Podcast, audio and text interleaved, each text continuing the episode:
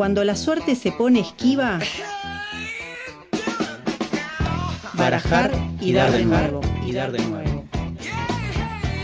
Otra oportunidad para seguir jugando. Barajar y dar de nuevo Un programa sin cartas marcadas. Todos los jueves de 19 a 21 por Radio Megafón. Por Radio Megafón. por radio Megafón.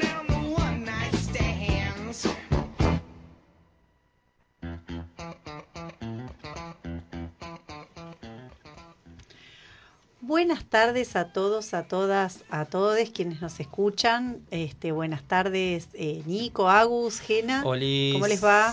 Bien. Acá, ¿Cómo estás, Nico? Bien. bien, bien. ¿Bien? Cansado. No sé si me ve la cara. Sí, un toque. Tenés como, estás- Allá, tenés como ojeras. ¿Sí? Sí. ¿Tengo ojeras? Un poquito, sí. Ah. Bueno. Uf. Eh, Pero nada. no, Tenga bien, tu bien. edad, me va a pasar lo mismo. Eh. Ah, está bien. Acá, tranqui igual, tranqui, bien, bien, bien, bien. Con muchas actividades. Han sido dos semanas. Y si miro para atrás, tres semanas. De mucho. Y si miro más para atrás, No, desde bueno, mi bueno. nacimiento. Eh, no, pero han sido tres semanas eh, agitadas y bueno. ¿Terminará? Algunas de público conocimiento no. ¿Terminará? tanto. ¿Eh? ¿Terminará, digo, el agite o, o- o siempre se sigue Eh, ah, que no. así? ¿No? O sea, Ah. sí la intensidad. Ah, ahí va. El nivel de intensidad sí, en algún momento afloja. No se puede vivir así. Bien. Podríamos clavar un feriado puente de acá hasta Navidad. Se los pido por No. favor. Está bien. Tranca. Tipo un, el cuatri, un No, cuatrimestre de. Yo quiero terminar con mi programa. Ah. Típico comentario de docente. Yo quiero terminar con mi programa. Eh, no, sí, sí. eh, necesito. Igualmente, Qué yo, yo eh, tengo que contar esta eh, eh, infidelidad. a- tengo semana de, de la primavera ¿En la escuela? en la escuela, señores. ¿Y eso cuando ¿Qué empieza? ¿El del 12? El- no, No. la se- es la semana que viene. A ver, no, la otra semana. del 21 al eh, 20. Del 21 a la otra semana. Ah, muy bien. ¿Y tiene que ir Sí. actividades con los pibes o no? No. No. No, O sea, no hay actividad. nada. Cuando yo iba a la Nada. escuela, siglo pasado literal, era este de la semana del estudiante, pero había torneo de vóley de esto del otro, entonces íbamos a, a Claro. ver el partido de vóley de los Claro. pibes, la de handball del otro, el no sé qué, y nos pasábamos Sí. toda la semana haciendo nada. Nosotros pero- el 21, siempre era asado el 20 a la noche, eh, ir puestos el 21 y el 21 al mediodía salir y había alguien que faltaba y ¿Puestos hacía el con asado. qué? Claro. Puestos con de todo. Eh, era fuerte, se tomaba fuerte la noche el 20 y se pasaba de largo, se caía con olor a escabio en la escuela y, y era la, la permanencia de, de- de sobrevivir hasta el otro día y era asado el otro día, al mediodía, el 21 al mediodía y ya directamente no había más, el otro, al otro día ya no había clases y perduraba el jolgorio hasta el 22 a la noche. Carnaval. Eh, eran, sí, eran tres días intensísimos. Eran cosas que, que programábamos eh, con mucha antelación, de dos semanas de preparativos, poner plata, organización. Y una eh, semana de resaca. Y, no, en ese momento Nah, no en ese momento no existe. Nada, ya no sé, existe bueno. eso. Lo estoy pensando con los ojos, los ojos y el cuerpo. Adultos. Eh, sí, total, total. Ahora ya no, no podría hacer eso, pero ni, ni aunque me pagaran, me parece que podría. Ah, a mí se me pagan, sí.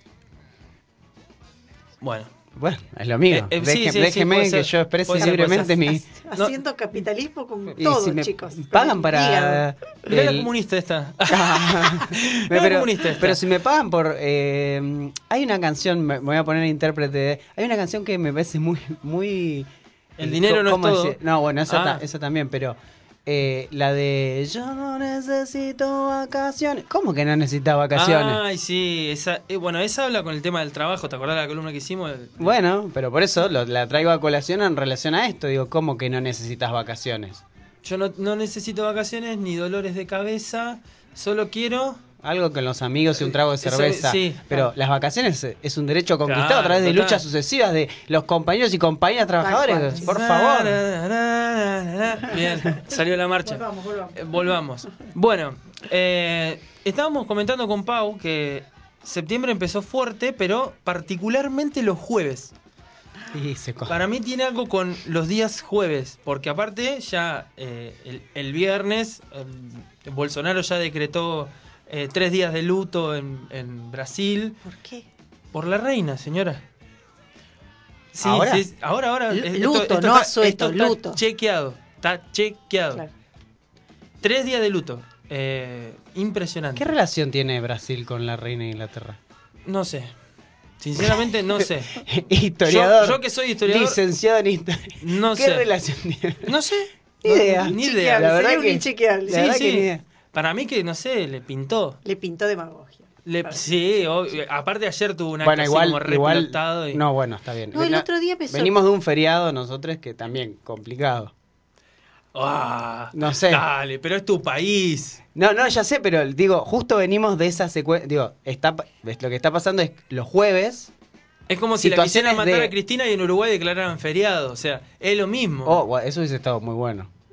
Bueno, sido un sí, gesto obvio. latinoamericanista bastante importante. Bueno, sí, pero lo obviamente. que quiero Justo decir Uruguay es- no era el ejemplo. No, no es el No, ejemplo. No, no. Uruguay es Ni el siquiera, mejor ni siquiera. Brasil tampoco. No, país tampoco. Eh, pero país, Brasil. País. El país de Brasil.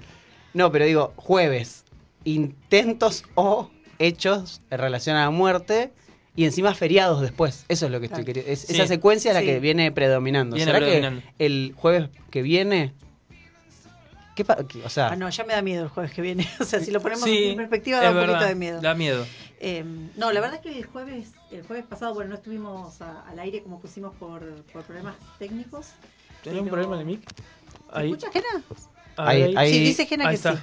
Capaz que tengo que estar más sí. cerca. Bien. Ahí está. Eh, este, la verdad que fue fuerte, ¿no? La, la- la- nosotros no, no- no estuvimos Intenso. al aire, pero mm, fue como una situación fuerte. A mí me, me impactó, me enteré este súper en el momento, que yo a los 20 minutos que había pasado, había un canal, el canal IP de noticias, que lo transmitió en vivo porque estaban en la casa de Cristina justo. Estamos hablando Eh, del intento de del magnicidio intento hacia de la vicepresidenta Cristina Y Fernández. mm, yo estaba tirada en el sillón, chateando, o sea, haciendo cualquier cosa y como que lo miro por el rabillo del ojo y sí, ¿qué pasó? O sea, saco fotos, les, les mandé a ustedes, me Sí, acuerdo, mandé sí. otras, pero, o sea, eh, como que no podía entender lo que había pasado y a medida que transcurrieron las horas, este, me pareció cada vez peor, lo quiero decir, me pareció cada vez más grave, totalmente. cada vez más impresionante, cada vez más escalofriante. Y, mm, y me quedé, bueno, por supuesto, a esperar a que hablara el presidente, porque me parecía, che, diga, digan algo, Digan por algo. Dios se lo pido. Eh, me pareció que estuvo Hagan muy, algo. muy prudente y me pareció muy bien lo del feriado.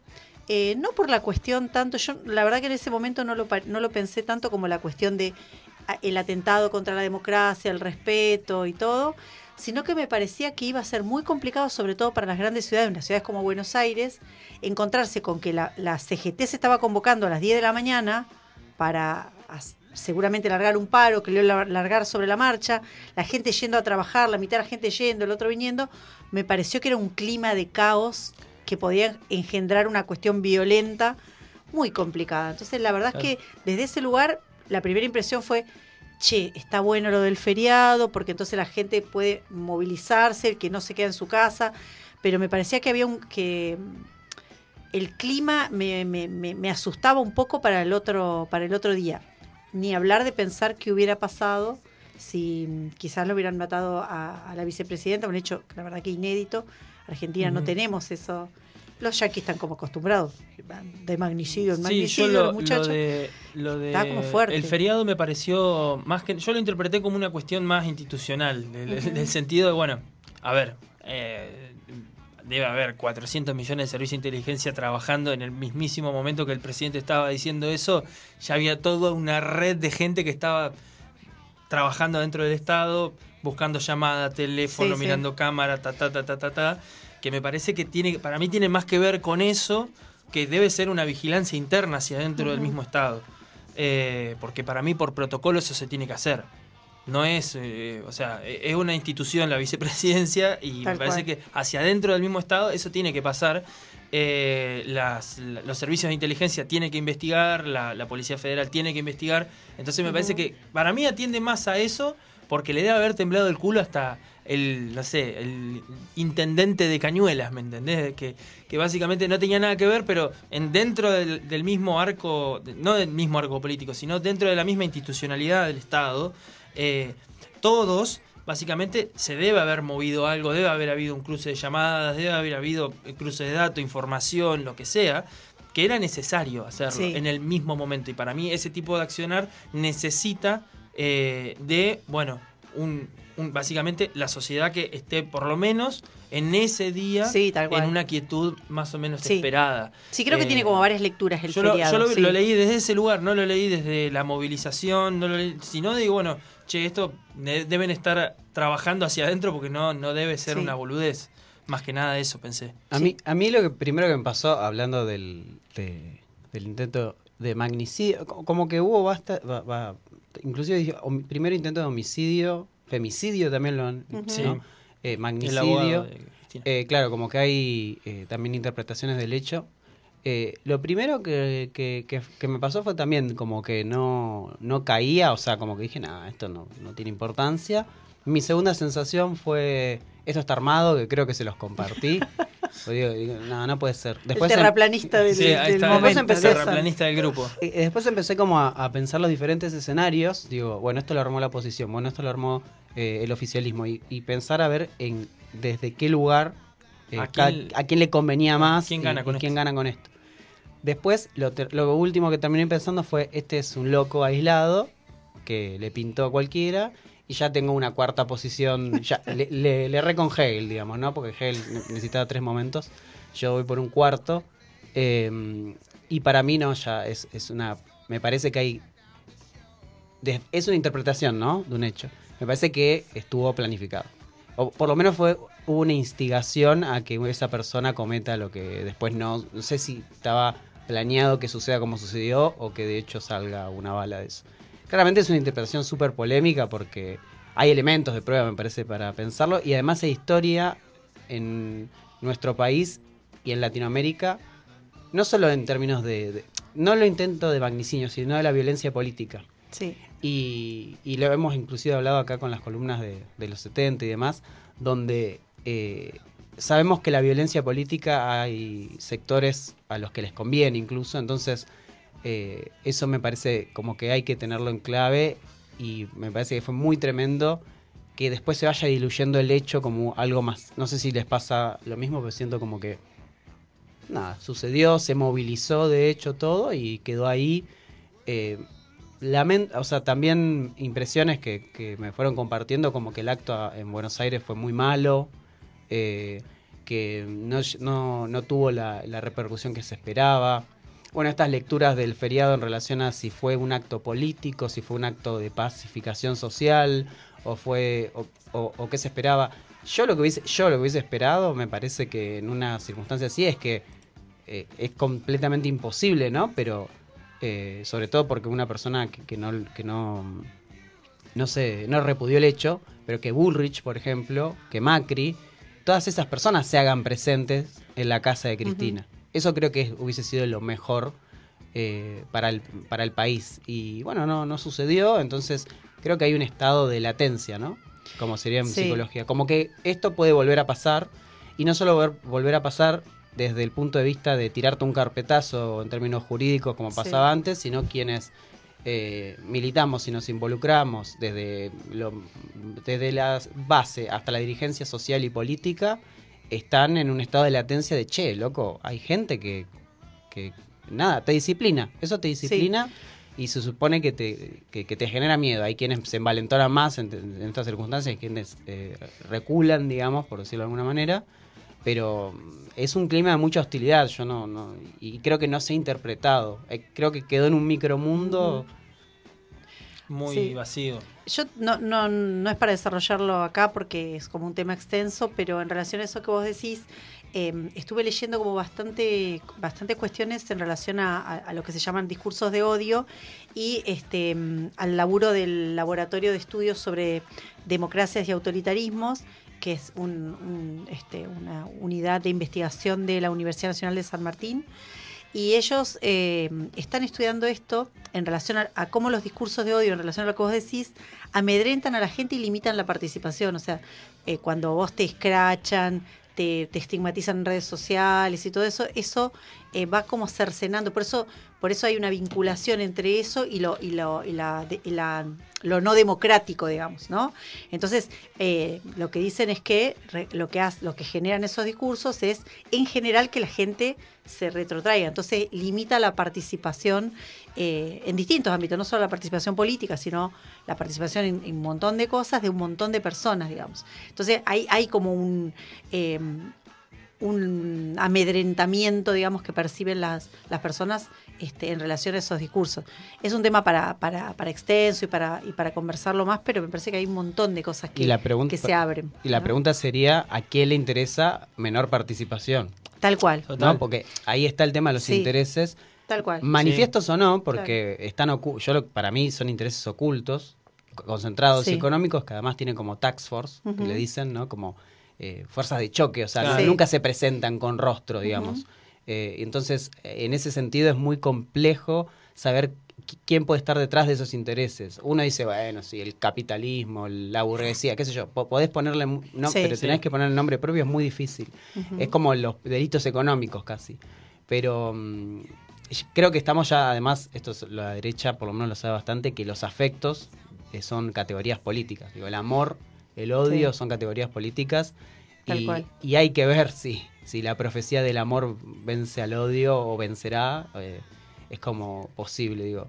Porque yo creo que el amor es mucho más sostenible o sustentable, si se quiere, en términos políticos, en el tiempo cuando alguien te, que genera un acto de amor, como que mucho lo pones a sostener afectivamente mucho más en el tiempo, pero si están todo el tiempo eh, como así, no, como? Eh, como pinchando con el tema del odio, bueno, será efímero el efecto, pero es todo el tiempo, todo el tiempo, todo el tiempo, todo el tiempo, y es como decís vos, quizá- quizás eso genera una especie de, no sé de trauma, pero de reticencia, inclusive hasta psíquica, en la participación ciudadana.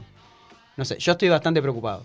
Sí, Esa yo es mi- también. mi- Sí, muy, muy preocupado y, y sobre todo por mucha indiferencia en relación a lo que es la violencia política y lo que ha generado en nuestro país la violencia. Sí, a mí, eh, como para, para ir ya más o menos cerrando, eh, porque tenemos un programa bastante eh, intenso, cargadito, eh, me pareció como que eh, a lo largo de esta semana me, me fueron pasando diferentes cosas de todos mis estudiantes que tengo en diferentes colegios y instituciones y demás. Same, bro.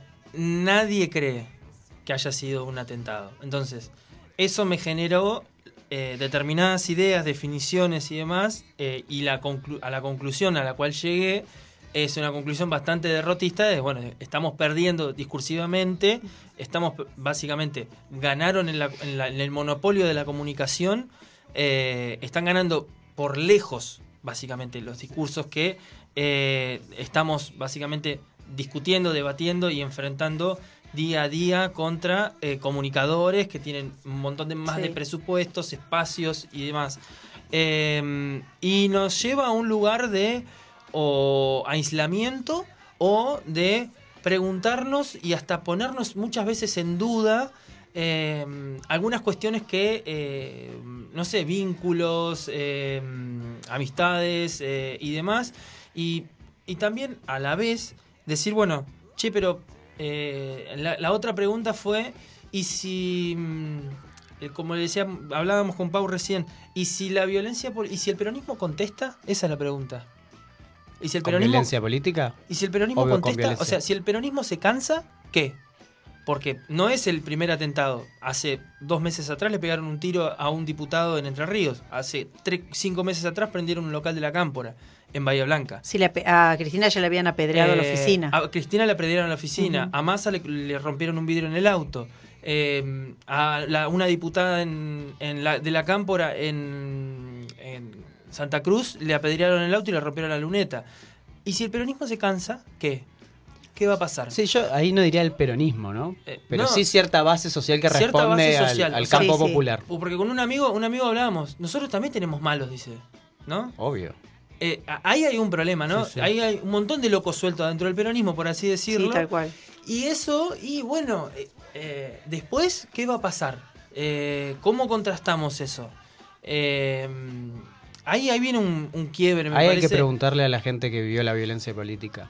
Y la Eh, vio. ahí, ahí, eh, y ahí me lleva a otro, ahí me lleva a otro lugar y otra hipótesis que hice a lo largo de este recorrido con estudiantes es que eh, que me preguntaban el kirchnerismo qué es, me preguntaban qué era la derecha, qué sé yo, y en el medio de la respuesta que iba desarrollando, qué sé yo, eh, uno me dice que, bueno, la relación de Montoneros y el kirchnerismo, qué sé yo, esta idea de que el gobierno de. Montoneros, papá, papá. Yo le decía, bueno, a ver, una cosa es la identidad política de un movimiento y un partido y la referencia a, ciertas, a ciertos principios y valores que se defendían en una determinada década. Hay que decir, como decíamos ¿no? la, la otra vez cuando hablábamos de la columna de los 70, hay que reconocer algunas cuestiones. Sí, Montoneros utilizó la violencia política y la fuerza básicamente como un medio para. La toma del poder se hacía a través de la guerra, punto. Ahora, la derecha, el, en este caso básicamente el poder militar, eh, representado en el poder militar con intereses económicos, intereses políticos y demás, también tenía apoyo civil. La dictadura también tuvo apoyo civil y la representación política de esa dictadura sigue viva hoy, pero sin una representación de ejercicio del poder que no puede consolidar la derecha. La derecha no puede jugar dentro de los ámbitos democráticos. El primer gobierno de derecha consolidado fue el gobierno de Mauricio Macri en la historia argentina. Nunca Sí. hubo un gobierno de representación política cercana a los grupos de poder económicos concentrados como fue el de Mauricio Macri. La derecha No, hacía. tan directo no. La, no, la derecha hacía pactos con partidos que ya Total. existían, pactos con los radicales, Total. pactos con otros, para hacerse como del poder. Y tenían la fuerza militar. El gobierno de Macri eh, es el partido de la derecha. Es el partido de la derecha. Además, el partido, de- eh, o sea, y el gobierno de los CEOs, ¿no? Todos en los puestos que están Total. este, son administradores de, de empresas privadas, o sea, Y la, y no necesitan de un partido, lo la- construyeron ellos mismos. Y la representación a la que voy es esa representación de clase media, esa representación de clase media que se construye en los 70 eh, y que rivaliza directamente con intereses políticos que tienen que ver con esa formación política de Montoneros y del peronismo. Por eso es que tal vez esa identidad política de Montoneros siga viva hoy dentro del kirchnerismo y esos valores sigan vivos, pero sin embargo el peronismo fue un partido que, bajo su idea de poder y su construcción de poder, logró adaptarse dentro de los marcos democráticos. El partido de la derecha no lo No. puede consolidar. Es que no, no sé si. El, pre- la pregunta mía sería si lo quiere consolidar.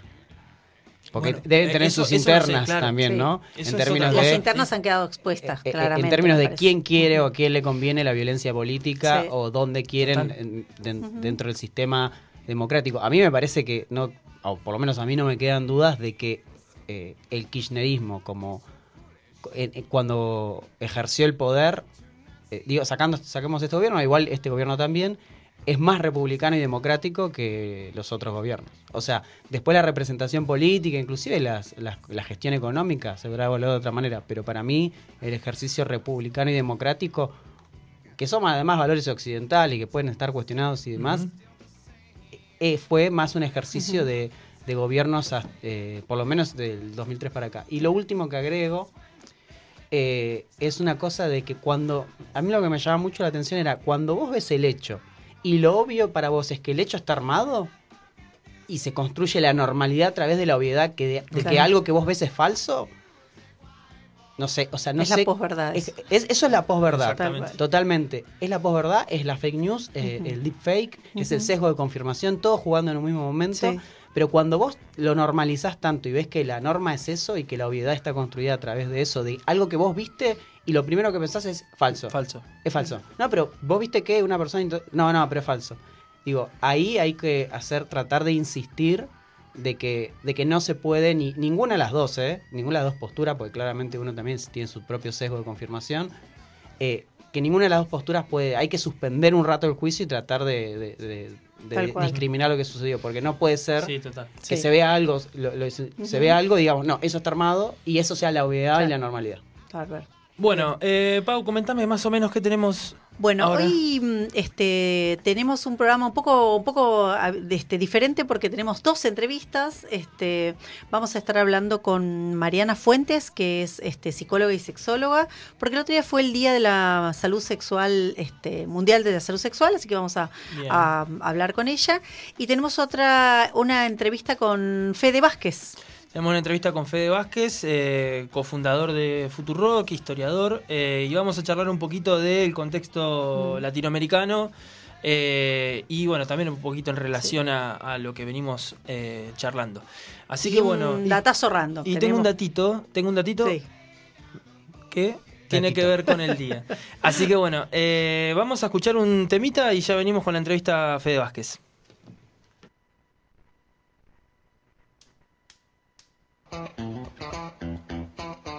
Barajar y dar de nuevo. y dar de nuevo. Donde se juega sin comodín.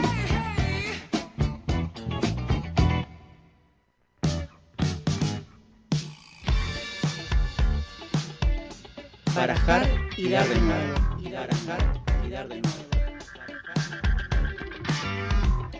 Buscando la tercer cara de la moneda.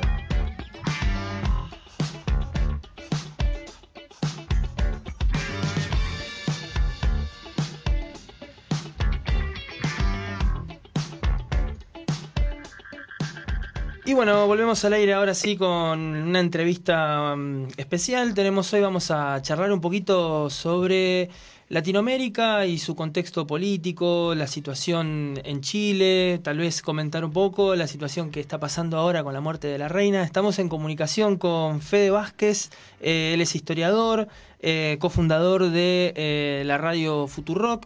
Eh, Fede, ¿cómo estás? ¿Todo bien? ¿Qué tal? ¿Cómo le va? Todo bien, todo bien. Un- una pequeña, un comentario. No, no soy estrictamente historiador, estudio historia, pero no la terminé la carrera. ¿En Como se serio? debe, va. Ahí va. Claro. Ahí va. Bien, bien, bien, bien. Yo digo, bueno, tengo un colega acá, casi, casi, casi. Bien, bueno. Eh, Fede, mira, eh, te saludamos acá. Nico, Pau. ¿Qué tal, Hola, Fede? ¿cómo, estás? ¿Qué tal? ¿Cómo le va? Eh, mira, vamos a, a empezar un poco a charlar sobre Brasil. Eh, yo básicamente escucho Un Mundo de Sensaciones, que es su programa los días domingo, que recomiendo que escuchemos. Eh, y estuvieron con Juan Manuel Cara eh, en Brasil hace un- unas dos semanas. Quería más o menos que hagas un, un repaso de lo que vieron ahí, la situación política, eh, la- la- la- el inicio de campaña del PT y demás. Bueno, sí, como bien decís, bueno, primero gracias por, por escuchar el programa.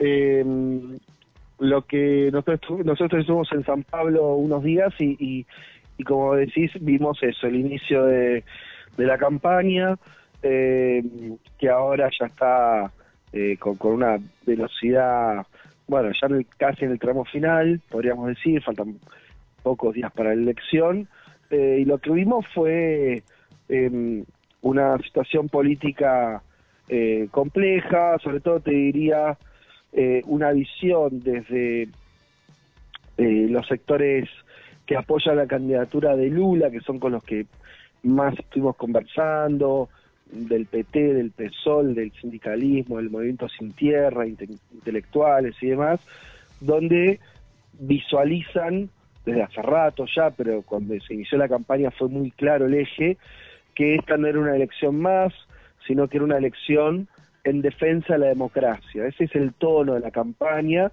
y eso es lo que los propios protagonistas eh, entienden.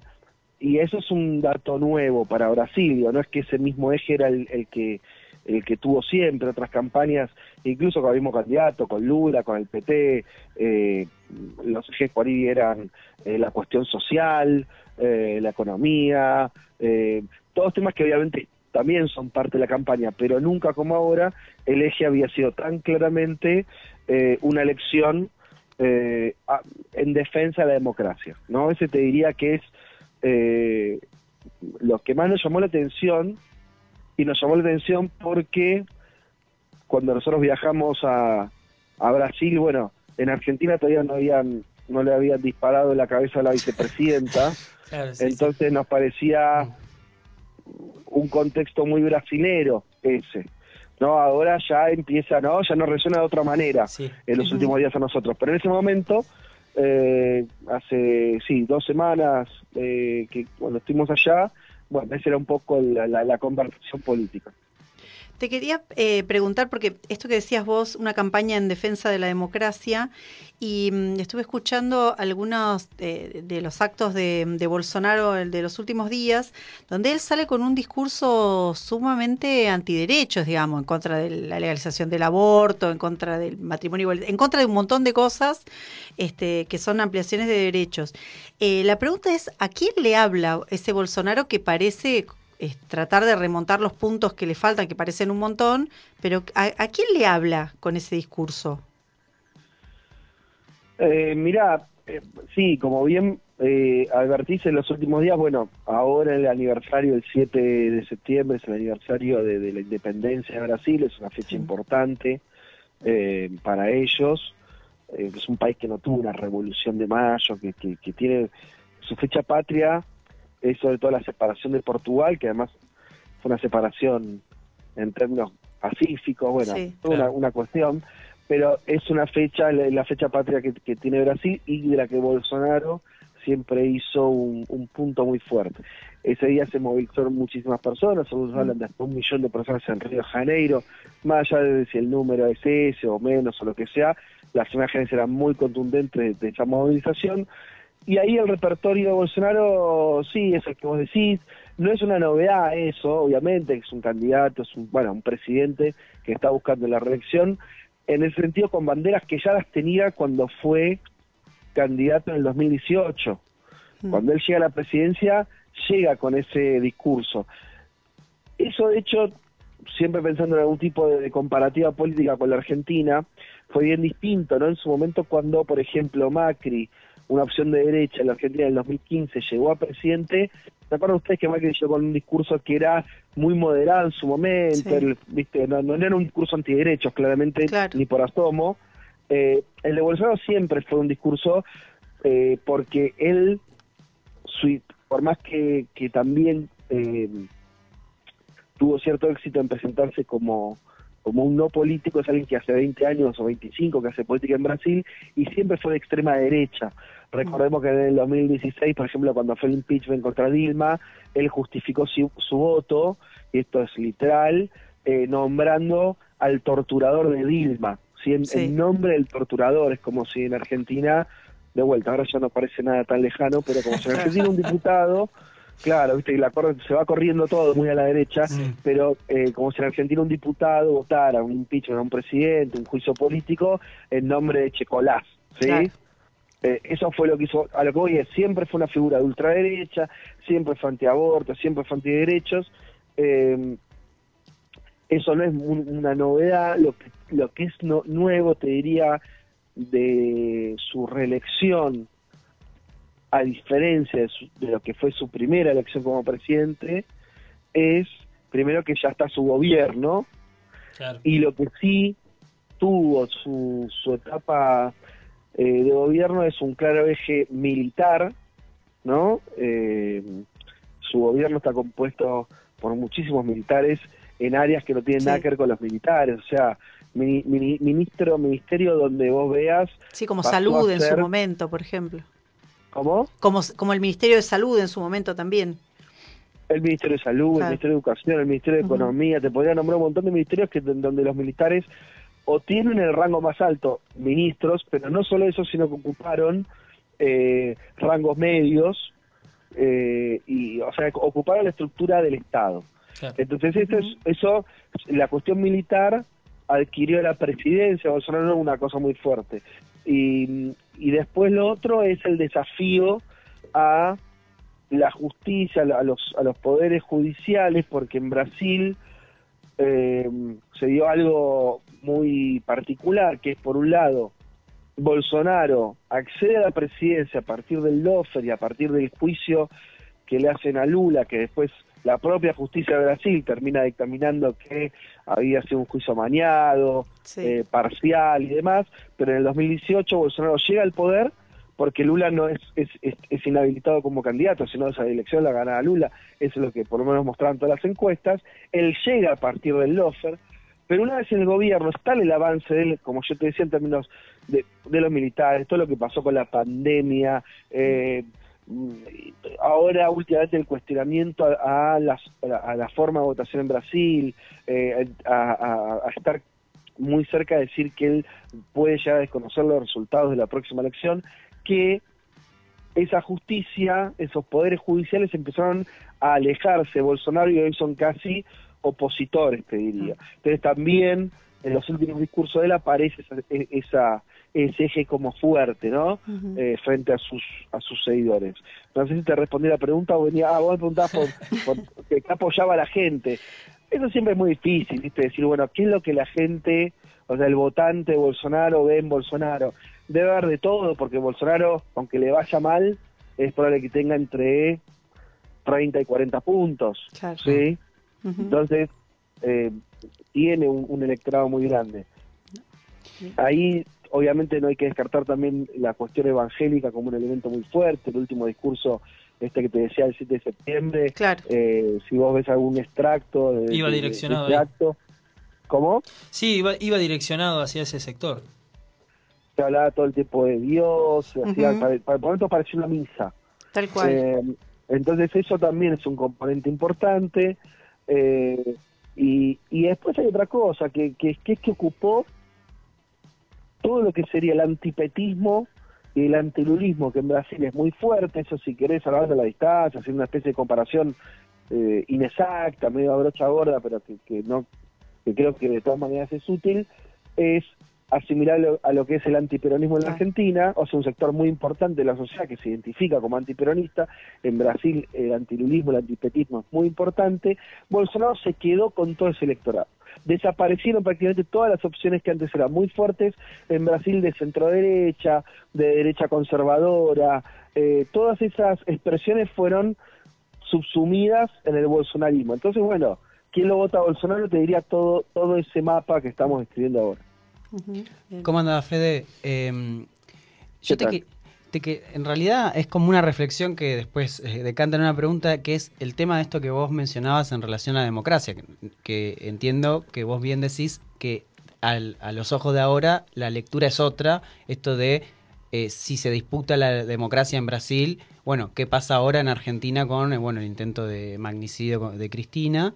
Y como que se corre el eje hacia ese lugar, por lo menos en, Latinoamérica, y incluso lo pienso en términos de esta disputa de que creo que, y lo hablamos acá entre nosotros, que nos faltan cajas de herramientas para interpretar lo que pasó en Inglaterra y cómo repercute incluso acá, pero las, últimas de- declaraciones de Bolsonaro dicen que fue una reina, estoy hablando de, de- del fallecimiento de la reina Isabel, ¿no? Que nos faltan Sí. cajas de herramientas para interpretar lo que implica eh, eh, que, que muera una reina, digo, acá no tenemos una monarquía, no, no nos cuesta entender eso. Eh, pero bueno, lo que dijo Bolsonaro básicamente fue, fue una reina para nosotros. Entonces, digo, eh, ¿qué hay ahí? ¿Qué, ¿Qué entramado se teje, por ejemplo, con la realeza o desde dónde también aparece la influencia de, de ese espacio que sería Inglaterra o todo el, todo el colonialismo inglés con Brasil, por con ejemplo? Brasil.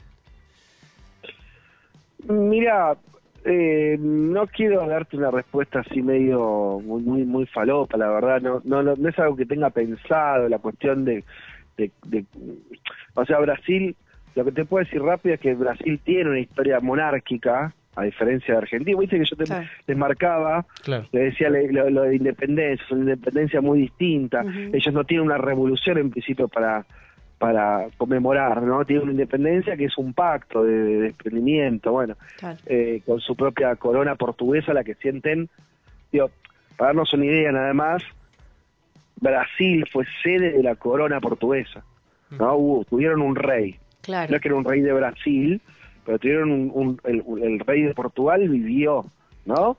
Fueron un imperio, el imperio, el imperio vivi- estuvo ahí eh, eh, en, en tierra, en tierra brasilera. Entonces, digamos que eso, hay, hay algo ahí que, que sucede. Claro, quizás, Eh, no, quizás no hay como una construcción como sí la tuvimos nosotros de, de la ruptura contra la, con la monarquía, digamos, como, como no, ideas. no, Brasil, claro. no, totalmente, Brasil no tiene rupturas. O sea, es- Claro. eso lo- o sea, te diría que, el- que Lula, y, y aún así, incluso nosotros en Brasil hablamos, conversamos largo con, con un intelectual, este eh, que eh, como es este que nos marcaba no, nos remarcaba esta, esta idea de que incluso el, el lulismo el, o Lula o el PT es una ruptura de pactos o sea es, es una o sea, una transformación que a un punto es eh, con todo lo que hizo Lula en términos de, eso, de política social y demás, nunca dejó de ser algo muy pactado con el empresariado, con las clases dominantes. En Brasil, así como no existió una revolución de mayo, no existió eh, un- una ampliación de eh, democrática como sucedió a principios del siglo con el irigoyenismo acá, eh, en contra de los sectores oligárquicos, no existió un peronismo en los años 40, lo que tuvieron más cercano este, fue, fue algo, fue el varguismo El que, que, varguismo. vio, que tuvo Sí, pero tuvo unas dos, fue un movimiento mucho más conservador, Mm. con mucha menos movilización popular, con- bueno, es otra cosa. Entonces, eh, en ese sentido, no es un país de rupturas, no es un país donde la- la- los, las clases populares irrumpan, ¿no? Como en Argentina. Entonces, cuando acceden, o sea, eh, su, su salida de, de- de la esclavitud es una salida pactada, ¿sí? No, no hay, no hay una... No es que se termina por una enorme rebelión de esclavos y no, no, Claro. no nada de Sí, eso. sí, sí. Entonces, esa es la historia de ellos. Eh, yo no sé si llevarlo tan lejos, de hacer lecturas con la muerte de ahora de la, de, de la reina de Inglaterra, no sé. Eh, ya, ya hoy la, la- la monarquía juega, juega otra cosa. Me parece que Bolsonaro en ese caso es como el que está, lo veo más simple, es eh, el que está muy mal en las encuestas, en principio está perdiendo y se agarra. Digo, trata de que todo lo que pase de acá a las elecciones, traducirlo en, en algo que le sume, ¿viste? Claro. Tal Sí, lo, sí, lo sí. veo más así, más simplón el asunto. Sí, a- Eh, ampliar un poco el electorado o, o hablarle tal vez a un electorado un poco más eh, eh, cercano a, a- a los intereses que estábamos hablando hoy, Claro. me parece. Que está mirando para ese lado.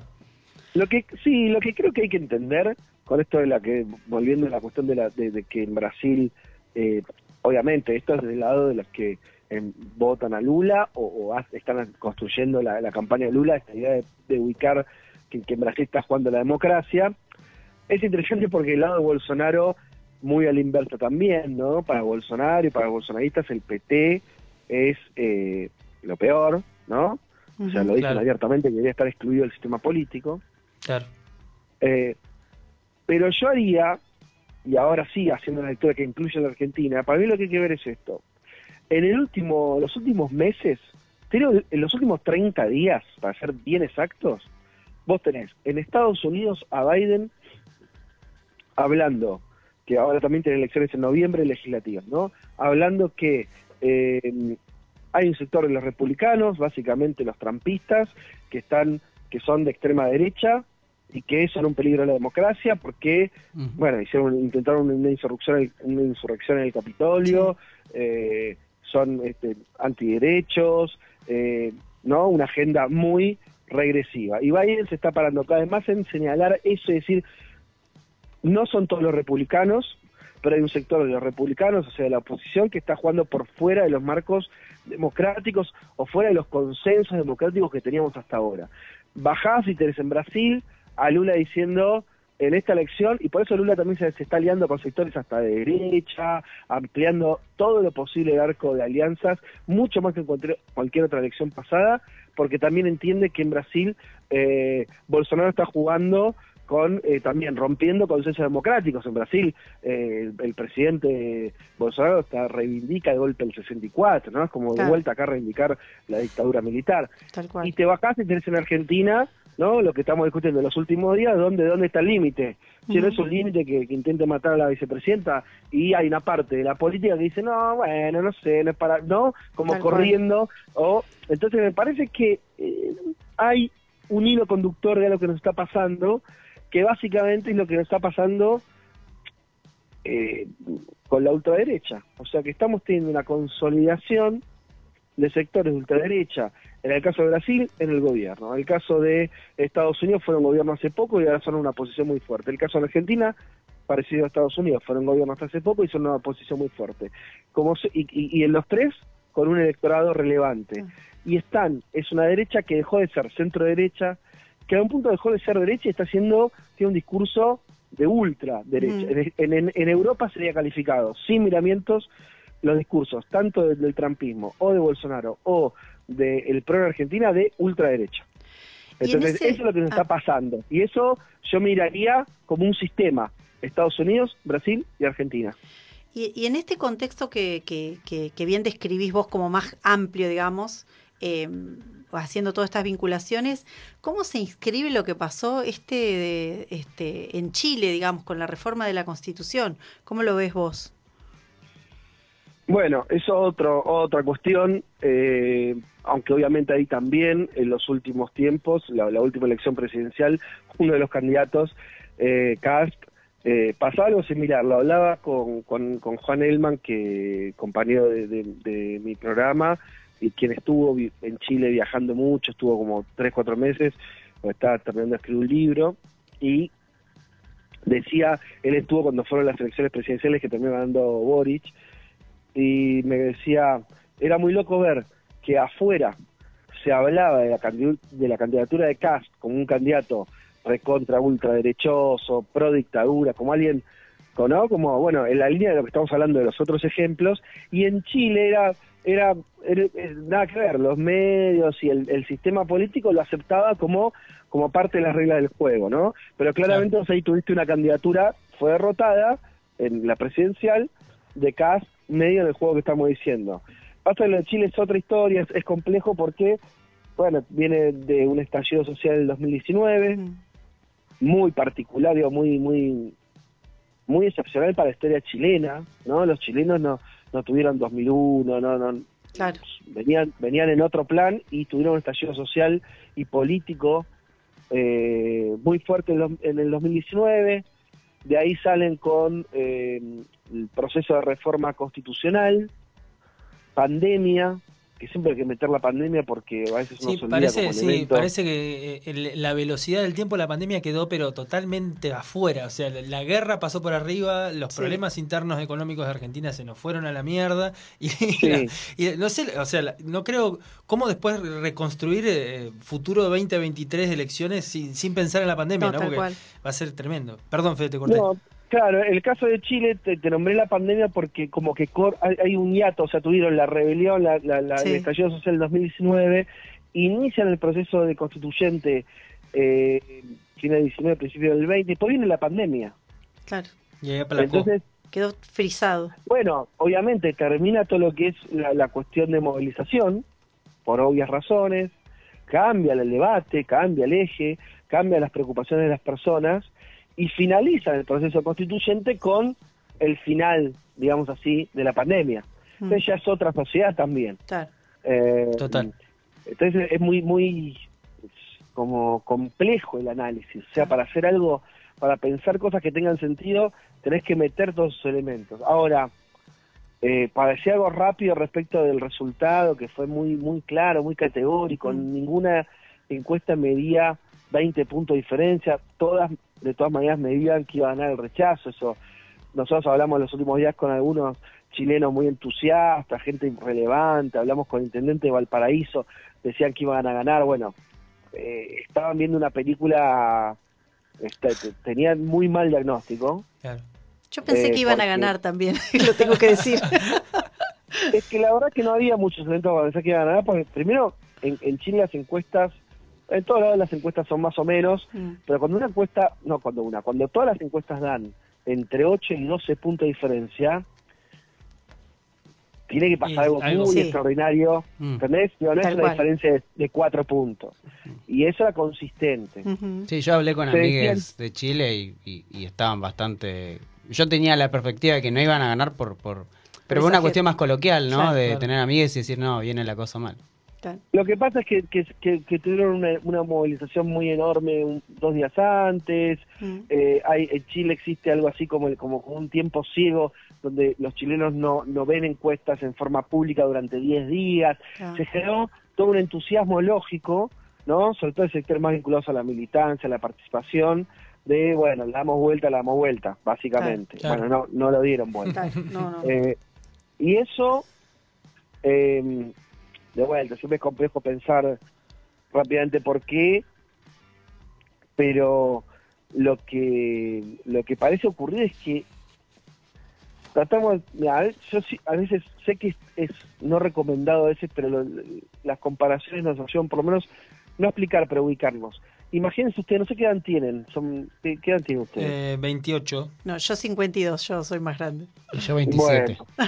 Bueno, Pau me va a entender más, eh, lo demás no sé, pero es como si, imagínense ustedes que en el año 2002, o sea, después del estallido del 2001, traten de recordar Sí. esa sociedad, caos. hubiéramos ido a un, a un proceso constituyente y la gente hubiera votado constituyentes en el 2002.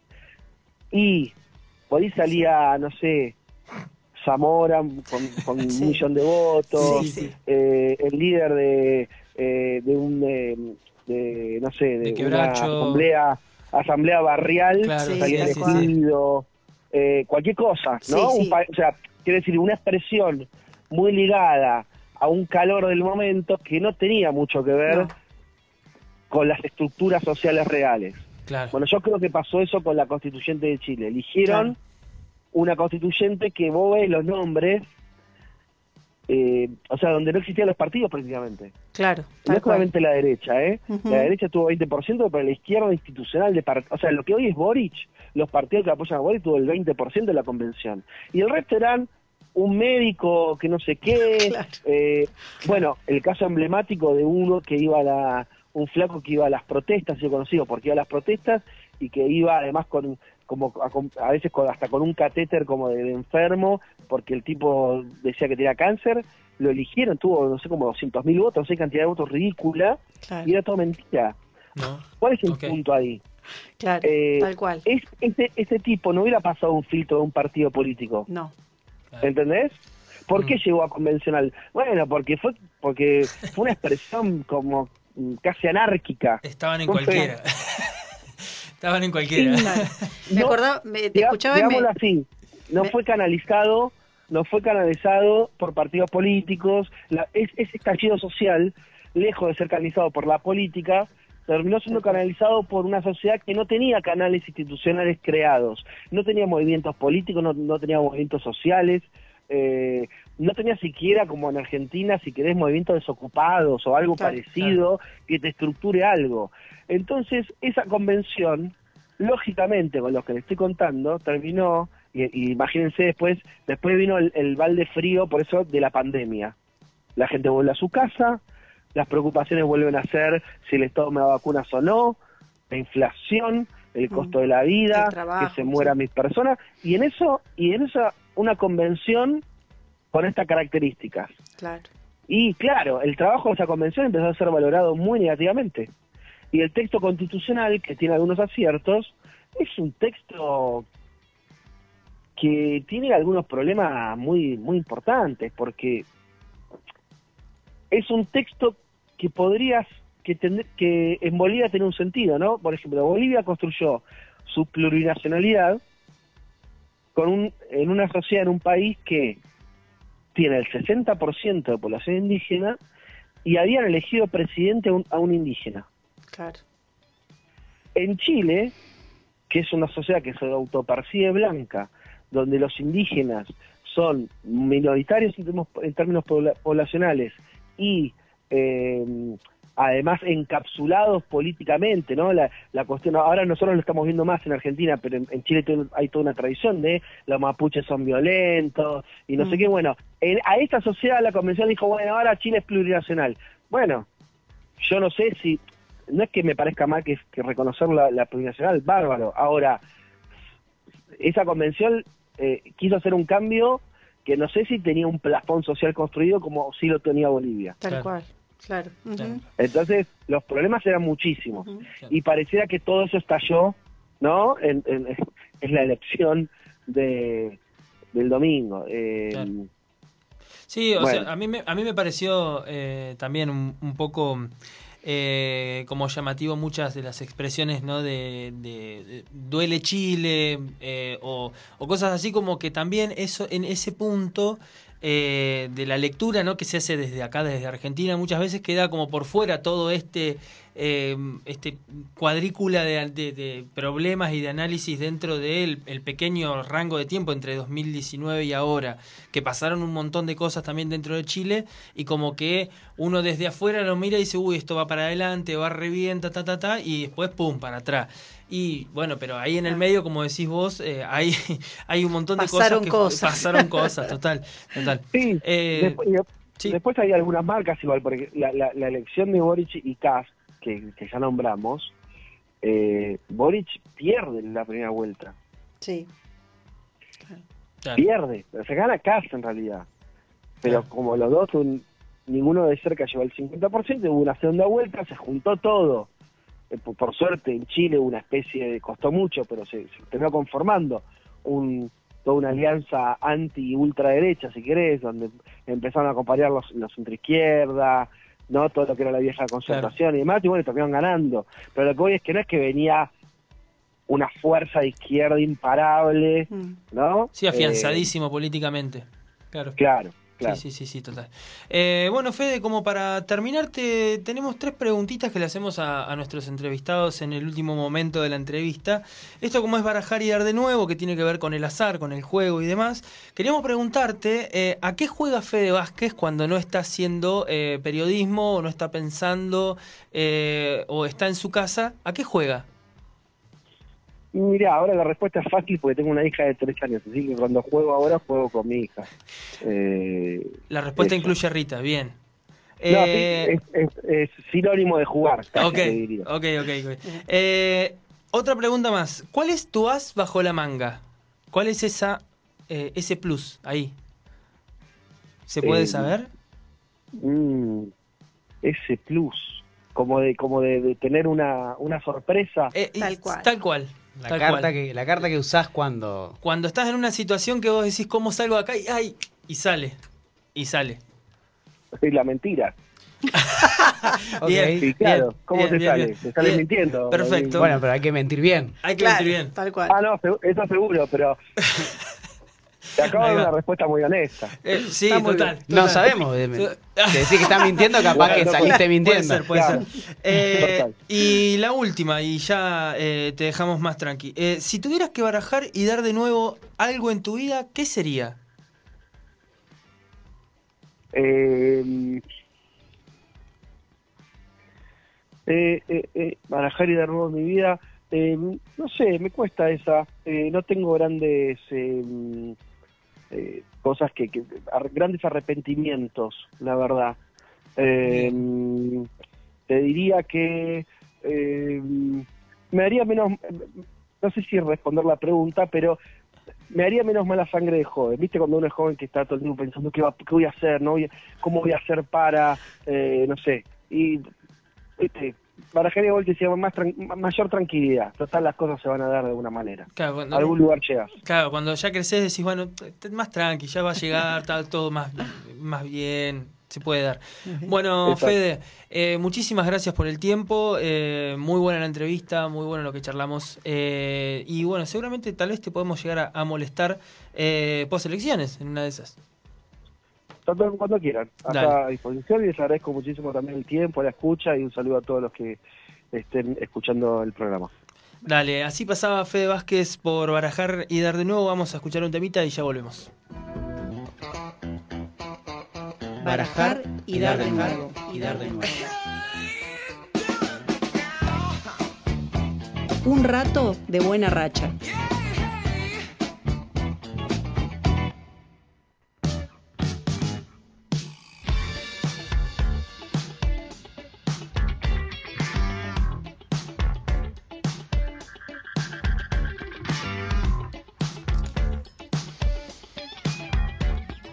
Bueno, acá estamos de nuevo al aire con nuestra segunda entrevista. Hoy un, este, un día un poco particular porque mm, día de entrevistas hoy. Y, y acá estamos con eh, Mariana Fuentes. Mariana es este, psicóloga y sexóloga. Y le hemos invitado a conversar, con esta excusa, por supuesto, porque el 9 de septiembre fue el Día Mundial este, de, la salud, de la Salud Sexual eh, que se este, recuerda a partir del 2010, por lo, por lo que estuve leyendo. Entonces, un poco con esa excusa, digamos, de efeméride, queríamos este, conversar con vos, Mariana, acerca de, este, de esta temática. Y yo empezaría diciendo, bueno, ¿qué es la salud sexual? ¿Qué es tener buena salud sexual? Bien, bueno, buenas noches primero, gracias por la invitación. Eh, la salud sexual es un amplio. Mm. Tiempo atrás, cuando hablábamos de salud sexual, lo recortábamos solamente a métodos anticonceptivos, a cuidados, eh, en función de lo que era gestación sí, gestación no. Ah. Luego, con el tiempo, empezamos a hablar de enfermedades o infecciones de transmisión sexual y por mucho tiempo quedó ahí. Entonces, lo que mm, eh, lo novedoso de esto es que a raíz del 2010 empezó a haber muchísimo em, trabajo con lo que tiene que ver con la integralidad de las personas. Entonces, hablamos de brindar información, hablamos de permitirnos el placer, hablamos de, eh, de derechos, sobre todo la parte de derechos. De, independientemente de nuestro color, de nuestras ideologías, de nuestro género, de- del lugar del mundo donde estemos, poder disfrutar de la sexualidad en todos los sentidos, amar a quien querramos, gozar como querramos, siempre y cuando no esté dentro de las patologías de la perversión, ¿no? No, claro. Después, todo es permitido. Eh, y poder empezar a hacer visibles estas cosas fue eh, uno de los avances dentro de este día, por allá en el 2010 y hoy a 12 años de esto, eh, que dentro de este, de este día conmemoramos lo que son los 11 derechos sexuales. Y el más importante, a mi criterio, es el derecho número 5, que es el del placer. Placer que se estuvo permitido solamente a los hombres por muchísimo tiempo, a los hombres cis, hegemónicos y heterosexuales. Claro. No, no todas las, no Claro, todas no, las masculinidades entran. No, bueno, no, no, no podemos ser así de ambiciosos. Pero a partir de ello y de empezar a visibilizar estas desigualdades y demás, es que podemos empezar a hablar de eh, personas trans, podemos empezar a hablar de eh, alosexualidad y asexualidad, que podemos empezar a hablar de placer y displacer, podemos empezar a hablar de goce, podemos empezar a hablar de deseo. eh, y no ligarlo todo a lo que son disfunciones, enfermedades, patologías, porque no es así, porque gozar diferente no tiene por qué ser una enfermedad y de esto se tratan Claro. estos días. Es como, como incorporarle a la sexualidad, que pa- parece una obviedad lo que voy a decir, ¿no? Pero en este recorrido que vos decís, eh, ese componente, digamos, de, de lo psicológico por un lado, pero también de lo cultural, ¿no? Porque, eh, digamos, estamos, eh, no será lo mismo en, en- en diferentes culturas y, y- y- y de las diferentes percepciones que tenga cada uno, cada una de sí mismo, ¿no? Tal cual. Bueno, yo eh, hace poco veía mm, un recorrido por las propagandas que nosotros teníamos en, en nuestra sociedad, ¿no? Y las propagandas más importantes, ¿no? Eh, no sé si se pueden decir marcas, pero bueno, una persona muy musculosa que ayuda a limpiar cosas en el hogar, eh, una propaganda de los pañales que se le ponen a las chiquites, eh, empezar a hablar justamente en lenguaje inclusivo, que yo lo, uto- lo, lo utilizo mucho para escribir. No me sale todavía modelo 89 de mi cerebro, o sea, vamos. Sea, yo, yo soy más joven y también me cuesta un Sí, montón. Claro, Estamos en o sea, eso, vamos, est- le estamos ponemos. deconstruyendo de a Mm. poco, pero bueno, eh, en la escritura me va mejor que en la palabra eh, hablada. Pero bueno, todo esto hace que podamos ir cambiando ese chipeo que, que tenemos, ¿no? Eh, estamos hablando de, hoy, por ejemplo, tenemos conceptos como que el color no hace el género, que el juguete no hace el género, Claro. que la música no hace el género. Y esto es sexualidad. Si nosotros nos ponemos a pensar la sexualidad, eh, nos antecede, nos sucede y va a seguir incluso hasta después de nuestra muerte. Eh, la sexualidad es un continuo, incluso desde antes de la gestación.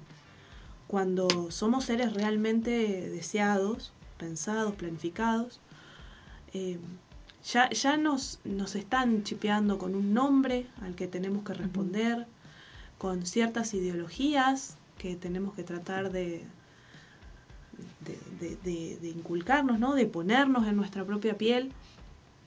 Eh, y, y con, toda un, con todo un bagaje de cosas que no son nuestras y con las que tenemos que tratar de identificarnos y vivir. Si nosotros le sumamos que ya de por sí la sexualidad es muy amplia y que nadie sabe bien en realidad qué es la sexualidad a ciencia cierta, porque es, es un descubrimiento permanente, fíjense con todo lo que cargamos todo el tiempo. Claro. Entonces, en el consultorio, en esta parte psicológica que traías, hacemos esto, ¿sí? permitirle a las personas hablar, hablarse a sí mismos, rechipear todo esto que tenemos y permitirse ser. O sea, la tarea en el consultorio es permitir ser al ser. ¿Quién sabe qué es esto? Solamente la persona que va. Nosotros podemos ayudar con herramientas teóricas, con herramientas prácticas, con conocimiento de campo, pero nadie más que la persona sabe lo que siente, qué le pasa, eh, qué los antecede y qué quieren que lo suceda. No, no, no, no hay mayores secretos que eso y es un trabajo arduo que puede llevar mucho tiempo, pero es maravilloso el recorrido. ¿Y con qué consulta llega la gente? ¿Cómo, cómo se llega a Ya, o sea, mismo. Claro, la gente o sea, te deriva a alguien, tu médico, tu médica. Uno busca el. ¿Quién te deriva un la sexólogo? Claro. ¿Quién? O, o uno va solo. O uno ¿cómo va es? solo, sí. ¿Cómo, cómo es eso? Bueno, hay, hay es un mix. Hay, hay gente que eh, se ha cansado de ir de médico en médico por alguna dificultad que siente Ujú. que tienen y dicen, bueno, no, médico acá no me dice nada, médico allá no me dice nada, médico, médico, médico, nada. Hasta que le dicen, no, mira, eh, eh, por ahí tendrías que hacer una interconsulta. Y por lo general los médicos no recomiendan los sexólogos, te mandan a un psicólogo. Pero como yo hago las dos cosas, entonces me ahorro Paquete el completo. camino. Matamos dos pájaros de un Claro. Eh, y hay gente que dice, bueno, esto no es normal lo que me está pasando, Mm. eh, necesito ver a alguien por mi parte eh, sexual, digamos, ¿no? Y entonces se ahorran la parte de la frustración médica, de Claro. buscar algo en la organicidad, en, en lo fisiológico. Que no quiere decir que no haya, que quizás sí, pero bueno, eso se verá en la clínica. Por eso es... Y si no, también puede salir, no sé, de, me ha pasado de decir, bueno, abro la puerta del consultorio, primera entrevista, bueno, ¿qué te trajo a la consulta? No, mira, mi, mi pareja, mis amigos, mi familia, mi, sí, el, el- el círculo más cercano, los vínculos más próximos son los que detectan y bueno, y les piden que consulten. Ahí está difícil porque hay que crear la demanda, porque la Claro. persona va porque la mandan, no porque esté convencido de que tiene Claro. que estar ahí. Claro. Mm. Pero de todas maneras es muy lindo saber que cada vez más se acerca a la gente. Antes estaba la sexología muy ligada a, a lo que eran eh, problemas, ¿no? Claro. Problemas, enfermedades. Hoy no lo, claro, no lo vemos tan, tan terrible. Eh, y se acercan mucho personas solas eh, se acercan muchas parejas, triejas, todo tipo de vínculos. Y lo bueno de esto es que eh, se ha ampliado la, la- la franja etaria, Ajá. eh, desde adolescentes, muy, muy, muy púberes, eh, hasta gente muy mayor, ya de la tercera edad. Y está buenísimo. eh, y, vienen con todo tipo de, de consultas, ¿no? Eh, algunas más extrañas que otras, pero con todo podemos, podemos darle un, un cauce. ¿Qué, qué? Ah, perdón. No, que, digo, que de esas consultas, ¿de qué cosa te ha sorprendido? Que vos decís, ay, esto me- nunca me imaginé que me iban a preguntar o que alguien iba a tirar algún tema como Que te este. tiraron el chico a la mierda, por así decirlo, que no, no, no tenías respuesta. Mm, No sé si es que no había respuesta, pero me pasó mucho eh, un- una sensación muy rara que tuve. Eh, yo recuerdo, estaba embarazada de mi primer hija y viene una paciente que seguramente estará escuchando y cuando escuche me dirá, ah, viste que hablas de mí. Pero bueno, vamos a mantener su identidad oculta. Dice, yo la verdad no sé cómo haces para seguir tu embarazo. Dice, porque yo tengo tres hijos y me di cuenta de grande que no me gusta ser madre. Me quedé helada. Y dije, qué fantástico que se anime a decir lo Tal que cual. desea, lo que le pasa, incluso después de ser madre, ¿no? Eh, que no quiere decir que no ame a sus hijos. Lo que, lo que dijo es que no se encuentran en el papel de maternidad, que Claro. son dos cosas totalmente opuestas y que eh, si lo ligamos a la entrevista anterior que tuvieron, con esto de eh, tanta religión que hay dando vuelta, tanta cuestión del deber ser, no, no se nos está permitiendo decir qué nos pasa, qué queremos realmente. Y si lo decimos, probablemente quedemos como bichos raros.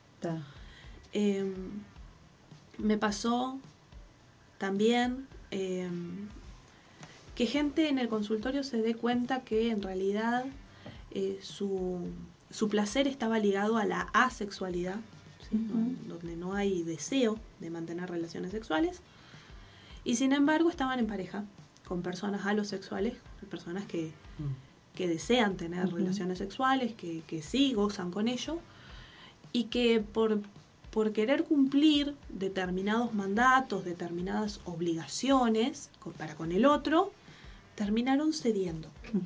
¿no? Y, y en ese ceder eh, se dieron cuenta que en realidad es un abuso. Y sí, claro. ¿sí? Entonces, tener relaciones sexuales porque debo hacerlo sin querer hacerlo es un abuso. Mm. Y darse cuenta en el consultorio fue una de las cosas más fuertes que me ha pasado presenciar. Eh, y así, un montón, un montón. Pero bueno, de lo, dentro de lo, y bueno, de ahí a abusos, a violaciones, gestaciones donde no, no, no sabían quiénes eran los, los progenitores. Claro. De- hay, hay muchas cosas, eh, pero bueno, vuelvo a repetir que con paciencia, con amor, no juzgando eh, y respetando lo que vienen a, a manifestar, se llega a muy buen puerto. No, sí, yo estaba escuchando atentamente. Eh, medio que se respondió un, un poco la pregunta que era eh, ¿qué hacías como sexóloga? Eh, pero también eh, pensaba en, en- en el modelo que vos decís que es un modelo más clínico, médico, en relación inclusive a las dificultades o a lo patológico. Pero en esto que también marcabas de como que hay un, un progreso, si se quiere, o un despliegue en relación a, a- a los mandatos, al deber. También hay, hay algo que inclusive estuvo como presente antes, en lo que veníamos charlando, que son los discursos de odio, el fenómeno de los incels, que para quien no sabe es ce- celibato involuntario, sobre todo de, de varones eh, cis, hetero, que es jóvenes. ¿Cómo es? Cevi- incels, celibato involuntario. Tiene, está muy ligado a, a- a- a varones como que rechazan mucho el movimiento feminista. Digo, hay todo un toda una ola eh, contestataria o reaccionaria a ese movimiento. Y te quería preguntar si eso se, se aparece digo, en, en el consultorio o es solamente eh, lo que te llega más, está más ligado a, a, a estas manifestaciones donde aparece el placer, el goce, el disfrute. En realidad cuando aparece alguien en el consultorio es porque hay una persona que en algún punto está sufriendo. ¿sí? Nosotros no hablamos hoy tanto de patologías, sino hablamos de seres sufrientes. Y si hay un ser sufriente es porque hay alguien que no le está permitiendo su deseo. Entonces, si hay alguien que no está permitiendo su deseo es porque hay alguien que está coartando alguno de sus derechos. Y dentro de esa parte, ahí podemos poner los discursos de odio. Eh, gente, por ejemplo, trans, llega mucho a los consultorios, eh, porque hay alguien que no, no, no deja que se puedan visibilizar como personas trans. ¿sí? Eh, y claro que tenemos hoy la sociedad que tenemos y la demanda que tenemos, porque estos discursos de odio eh, anidados en un pequeño grupo hegemónico que hacen mecha en, en, la masa, ¿no? Eh, cada vez tienen más auge, cada vez están más en boga y, cada vez creemos que nos pertenecen más, pero los entendemos menos. ¿no? Entonces, escuchamos un montón de personas usar lenguaje porque sí, porque está de moda, porque esto se espera de nosotros y no sabemos realmente lo que quiere decir. Eh, y hacemos cosas sin, sin medir consecuencias. Eh, pensando que por ahí es el camino. que si quiero sobrevivir es esta la forma. Y en realidad nos estamos perdiendo la otra parte de la sociedad que es el respeto y los derechos. Mm. Eh, y justamente en el consultorio eh, clínico sexual y de terapia, lo que buscamos es la reivindicación de esos derechos. De si hay una persona sufriendo, bueno, ver qué le está pasando para poder poner de nuevo las cosas donde deberían haber estado y nunca haberse salido de ahí. Pensando como, eh, digo, cuando hablas de los derechos, eh, como este, como más importante que decías vos, que, es como el derecho a, gozar, ¿no? Con la particularidad que pueda tener el deseo de cada, de- de cada persona. Yo no, sé si se puede hacer, Mariana, pero vos, si nos pudieras dar como una eh, como unos consejos, digamos, ¿qué, qué, sería para tener una buena salud sexual? ¿Qué, sería uno uno puede decir, bueno, no, no por ahí no son cosas concretas, pero sí como para dónde apuntar, digamos, qué, este, qué podríamos hacer? Una guía de lectura. Una ¿no? guía, claro, un, un punteo. Manual. Un manual. ¿Cómo tener una buena De hecho, de hecho, perdón, pero lo manual me parece que, También, sí, También. sí, total. que También. no tiene, Va por ahí, es, es va importante por ahí. lo manual. Eh, eh, va por ahí, va por ahí. que entendió, entendió. Es que en realidad no hay manuales.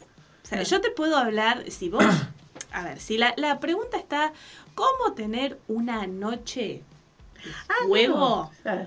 Eh, no hay manual. No, no, Eh, tal cual. Y justamente la sexualidad la entendemos como un juego. ¿sí?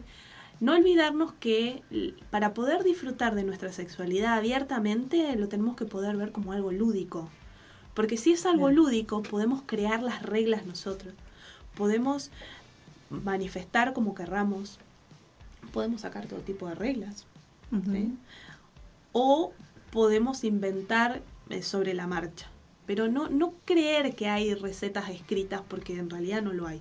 Lo que sí, para tener una buena salud sexual, debemos estar informados constantemente de qué sí y qué no. Qué cosas podemos, debemos y queremos defender y qué cosas no, No. estamos más dispuestos a hacer. Claro. ¿sí? Poder hablar y comunicar de manera Ujú. asertiva qué me gusta, dónde me gusta, cuánto me gusta, Bien. La intensidad con la que me gusta y pedirlo, ¿sí?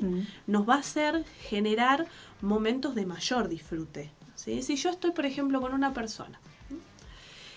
y esa persona me encanta, me mueve un montón, me- me- a nivel mental somos sumamente compatibles, ¿no? Y digo, ay, qué maravilloso, qué cosa hermosa, y quiero seguir, y quiero seguir, y quiero seguir. Y de repente me doy cuenta que en algún punto no, no, no congeniamos. Eso también es sexualidad. ¿sí? La sexualidad no es solamente el acto del sexo en sí, es, es, es todo lo otro, es, em, es el gusto. Entonces, poder manifestarle a esa otra persona que está con nosotros, mira, che, esto que haces a mí no me va, no me gusta, no me seduce, no, no me Mm. cuadra, desde el respeto, claro, ¿no? No, tal cual. Eh, Ujú. Eso también es salud sexual. Ujú. Y esto, si lo podemos llevar a nuestra vida íntima, cuanto mejor. No, tal cual. Claro. ¿eh? No perder la charla. Hay gente que le gusta más charlar que a otras, hay gente que le va más el, el jugueteo de la, de la palabra sucia, digamos. Eh, pero la charla previa eh, a lo que vamos a hacer es genial. Si no se puede charlar porque, no sé, estamos teniendo un encuentro íntimo y bueno, y justo pasó algo que era imprevisto, retomar eso en el después. Claro. ¿sí? Mate de por medio, cafecito, no sé si qué les gustará, pero retomar eso para que no se vuelva a repetir. Claro. Eso es salud sexual. La comunicación asertiva siempre, Una todo el vez, tiempo. una vez eh, eh, en una charla entre varones, eh, pasaba esto que hablabas que me, me parece eh, extraordinario el tema del consentimiento, básicamente, ¿no? Ujú. y, y decían, bueno, pero hay toda una matriz que nos, hace- nos ha enseñado que lo oculto, que el no decir, que interpretar señas que a veces no están ahí, es parte de lo divertido o lo lindo de acercarse a alguien sin saber si te va a responder o no positivamente.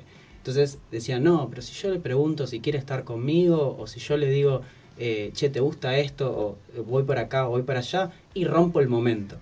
Entonces, medio como que lo que. Una cosa era, bueno, primero que el cuerpo hable, ¿no? También de una manera eh, lo suficientemente clara. Pero otra cosa muy interesante que como consigna fue erotizar el consentimiento.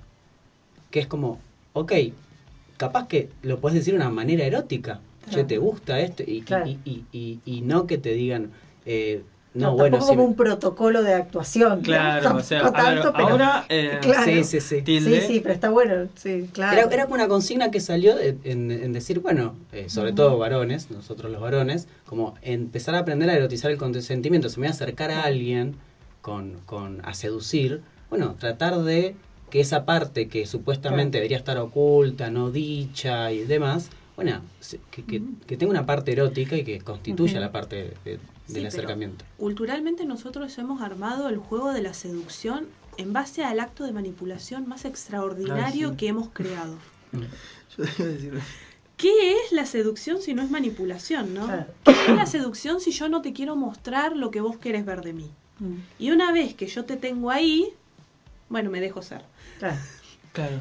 Pero esto que decías de erotizar el consentimiento es fantástico, pero esto lo tenemos que crear. Mm.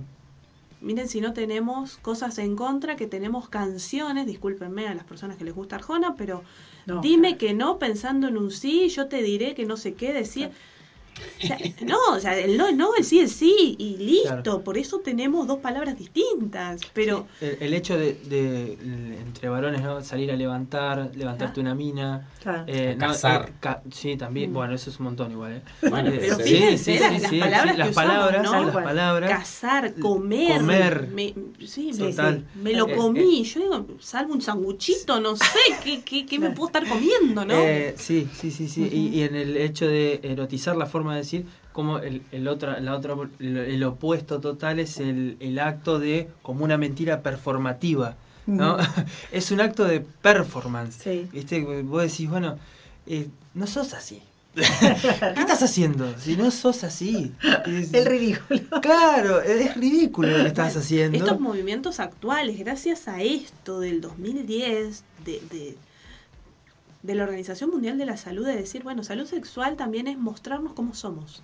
¿no? Y no tenerle miedo a, a- a nuestra identidad, a qué somos, a quiénes somos. Y al que le gusta, le gusta, y al que no le gusta, que siga de largo. Eh, y poder respetar eso y poder ser fieles a nuestro estilo y a, a- nosotros mismos. ¿no? Eh, ¿Cómo voy a lograr yo que la otra persona realmente guste de mí si yo no le estoy mostrando mi verdadera identidad? O sea, Claro. si yo digo que soy una persona súper pulcra, que todo el tiempo limpio los platos, que todo el tiempo cocino, que todo el tiempo ando arregladita, que todo... O sea, cuando le muestre mi verdadera cara, se va a ir. O sea, ¿qué estoy haciendo? O, o sostengo una mentira o, o le busco la vuelta para que esto siga así. Y si ya partimos de la base de que la persona no nos conoció como somos realmente, o sea, de ahí para adelante, ¿qué podemos esperar? Claro. Entonces, formar relaciones más amorosas tiene que ver con que la amorosidad empiece desde nosotros mismos. ¿sí? Claro. Amarnos a nosotros mismos para poder permitir que otros nos amen. Ujú. Vos dijiste algo que me hiciste acordar, eh, que, decía, que dijiste no es no y sí es sí.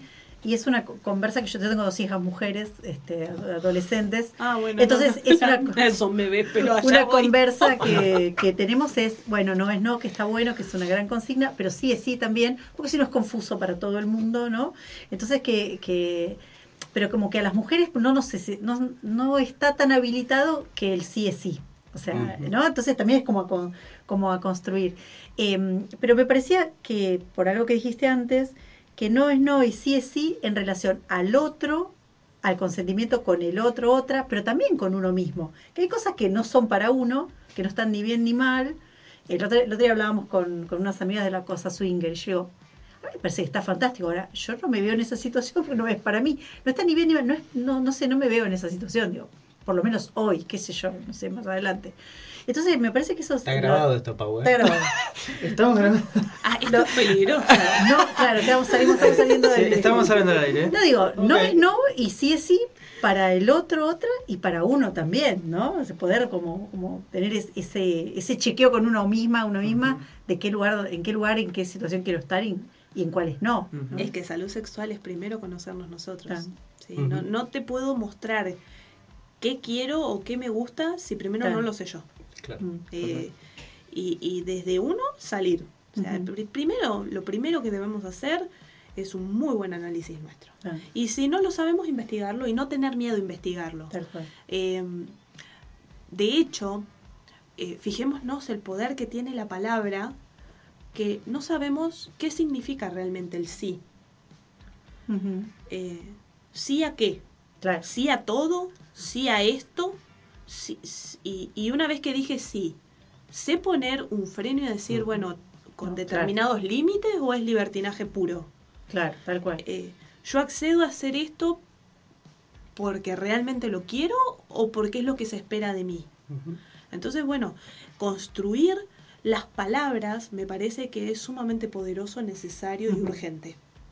De hecho, eh, recién eh, hace poco más de cinco añitos, muy, muy reciente, estamos hablando de la zona vulvar. ¿no? de la vulva y no de la vagina. Que no está mal decir vagina, pero es reducir, es, es acotar Claro. nuestra genitalidad. Cuando hablamos de vulva hablamos de absolutamente toda nuestra parte genital, incluyendo el clítoris, que es el órgano de placer exclusivo que tenemos y que es maravilloso. Hablar de vagina, hablamos solamente de parte reproductora. Claro. ¿sí? Y así como pudimos construir nuevos conceptos para poder referirnos a nuestra genitalidad, tenemos que poder construir nuevos conceptos para poder referirnos a nuestra alma, a nuestro cuerpo, a nuestra mente, sobre todo a nuestra mente, para poder poner en concordancia el decir, el hacer y el pensar. Si esas cosas no están alineadas, probablemente terminemos en el consultorio. Bien. Buenísimo. Creo que no, que no, que tenemos como, tenemos como el manual, ¿eh? Terminamos el consultorio. No, me Moño. parece, eh, esto que Hermoso. dijiste me parece que es un, un- una- una- un gran este, consejo, lo de, lo de verlo en clave lúdica, me parece que, que es este, tremendo, digamos, que me parece que es, que es, es la, Es es la como el camino. Mm. Y reco- por ahí está bueno eh, recordar eh, lo que es jugar, ¿no? Porque a veces los adultos, las adultas no, no jugamos mucho, entonces volver a, a- a recordar cómo es jugar me parece que, que, Es está- que está bueno. Y en ese sentido, siempre este, terminamos las entrevistas haciendo estas preguntitas, porque como este juego es para Tenemos, Javier, tenemos nuestro juego, digamos. tenemos nuestro juego. Eh, esto es barajar de nuevo, entonces hablamos de jugar de siempre y, de, y del azar. Eh, te queríamos preguntar, eh, vos Mariana, en, en tu vida qué jugás? ¿Jugás? Bien, eh, yo tengo dos niñas. Por ahora las percibo yo y veremos qué, es- cómo se perciben ellas el día de mañana, ¿no? Pero por ahora, dos niñas. Son bebés, son chiquitas, entonces juego mucho a lo que es la estimulación y al reconocimiento del cuerpo. Tengo chiches de peluches, eh, de silicona, eh, entonces, bueno, les permito jugar con mi material de trabajo. Sí, jugamos con los ositos y todas esas cosas, pero también de vez en cuando andan succionando alguna algún seno de peluche, alguna vulva. Eh, y entonces, bueno, juego a naturalizar partes del cuerpo eh, y a no, a no poner más tabúes de los que ya tenemos. Está bueno. ¿Y mm, cuál es tu as en la manga? Esa carta que uno tiene para Que la jugar, juega en el momento que, que la que necesita. la necesita. Ay, la falta de memoria. Ay, Me qué olvidé. bueno. Me olvidé. Ay, hace dos años que no duermo, no, no tengo dos bebés. Ay, me, me olvidé. Se me pasó. Es buenísimo. Y bueno, y le echo la culpa a mis hijas. Discúlpenme, hijas, si esto queda grabado y lo escuchan en unos años. Hoy, hoy fue- que ver si- ha- Hace un rato fue la mentira, hoy Claro. me olvidé. No, y Claro. además, eh, eh, eh, digo, dos entrevistas donde estuvo el, el, el saternaje, digo, maternaje o paternaje, Ajá. la paternación, maternación. ¿Está bien dicho? No sé si lo dije bien, pero bueno, No no, sé. importa. Y el hecho de... Adres, le dicen ahora. Sadres, Claro, sadres, pero digo, el, el hecho de saternar, digo, paternar, maternar, eh, que dijeron que la cuestión lúdica pasaba por ahí y después el olvidarse y mentir. Y mentir. Sí, Bueno. miren una estrategia bárbara. Eh, estamos... Y. eh, ay, me olvidé la otra pregunta. La última pregunta es si eh, Ah. tuvieras que barajar y dar de nuevo Sí, algo sí. en tu vida. ¿Qué sería? Barajar y dar de nuevo. Claro, como dar de vuelta las cartas de, de una situación. Te quedas con las mismas. En realidad, amo mi vida así tal cual es. Probablemente sea un caos, probablemente lo pueda haber hecho millones de veces mejor, pero gracias a lo que viví soy lo que soy. Y estoy feliz así, entonces, si pudiera barajar y dar de nuevo, no sé si lo haría. Te quedarías con las mismas cartas. Tal digamos. cual. Tal cual. Bien. Bueno, bueno, eh, muchas gracias Mariana por, Gracias por venir. Este, seguramente te estaremos invitando otra vez para seguir hablando, porque que es un tema Sí. que está este, buenísimo para, para conversar, que está bueno que esté en los medios, que esté en, en- en la radio, forma parte de esto de construir también me parece el lenguaje y, y, este, y empezar como a hablar más ampliamente de esto. Así que bueno, muchas gracias y Ha te sido un placer hablando de salud sexual. Bien.